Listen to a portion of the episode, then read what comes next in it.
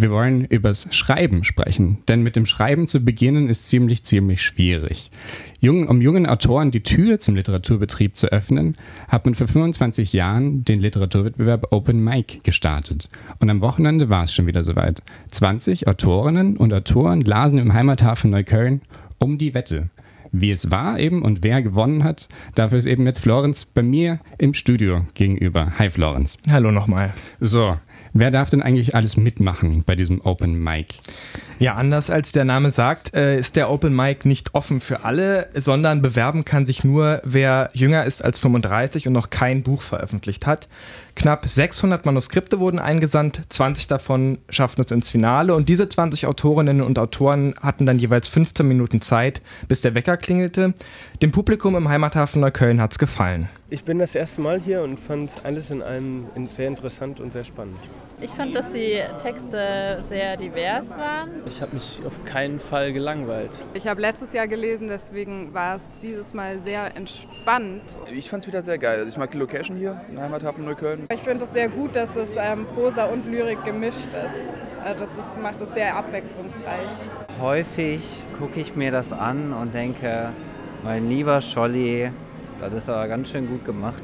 Und dann freue ich mich einfach des Lebens, dass es das noch gibt auf dieser Welt.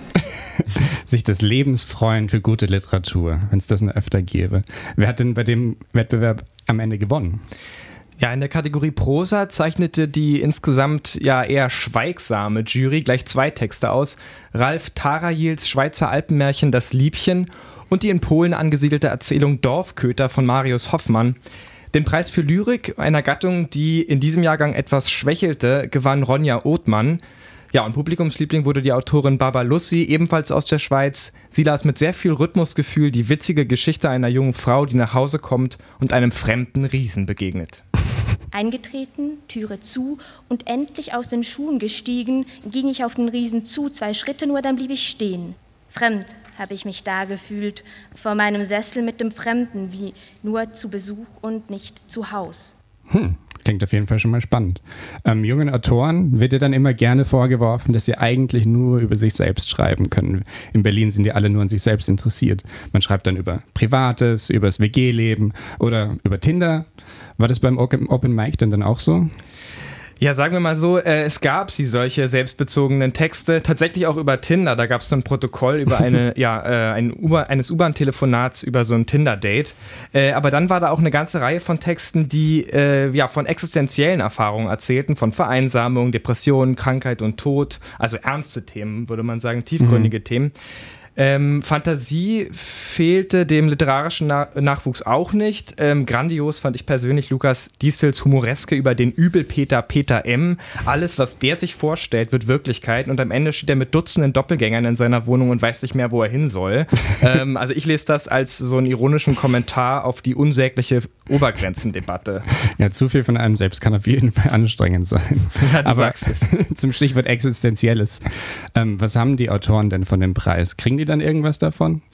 Ja, äh, also äh, sie bekommen ein Stipendium in Höhe von 7500 Euro. Das wird dann allerdings durch drei geteilt. Also mhm. so viel bleibt da gar nicht übrig. Ums Geld gehe es aber nicht, erklärte mir die Projektleiterin Jutta Büchter. Der Sinn des Open Mic ist ja auch eher, dass Kontakte geknüpft werden. Also dass die Autoren sich eben hier vorstellen können, dass hier viele Leute von Verlagen und Agenturen im Publikum sitzen, die sozusagen ihre, ihren, ihren Nachwuchs suchen und äh, hoffen, ihn hier zu finden. Vitamin B heißt also das Zauberwort und bei so mancher hat es in der Vergangenheit auch gewirkt. Äh, Karen Duwe zum Beispiel, Theresia Moras, Mora, Katrin Röckler. Sie alle lasen am Anfang ihrer Schriftstellerinnenkarriere beim Open Mic. Für die diesjährigen Preisträger und die Preisträgerin geht es jetzt erstmal auf Lesereise mhm. nach Frankfurt, Wien und 2018 dann auch nach Bern. Na, dann wünschen wir Ihnen auf jeden Fall mal eine gute Reise. Ja, bon voyage. Bei mir war CouchFM-Reporter Florence, der dieses Jahr den Open Mic besucht hat. Gibt es den nächstes Jahr dann auch wieder? Ja, den gibt es im nächsten Jahr natürlich auch also wieder jedes Jahr. klare Hingeh-Empfehlung. Ähm, die Texte des, Wett des, Wettbewerbs kann man aber auch dieses Jahr nachlesen. Die sind im Alliterer Verlag erschienen. Und wer die Lesungen nachhören will, kann es auch bei unseren Hildesheimer Kolleginnen und Kollegen von Litradio und zwar unter www.litradio.de.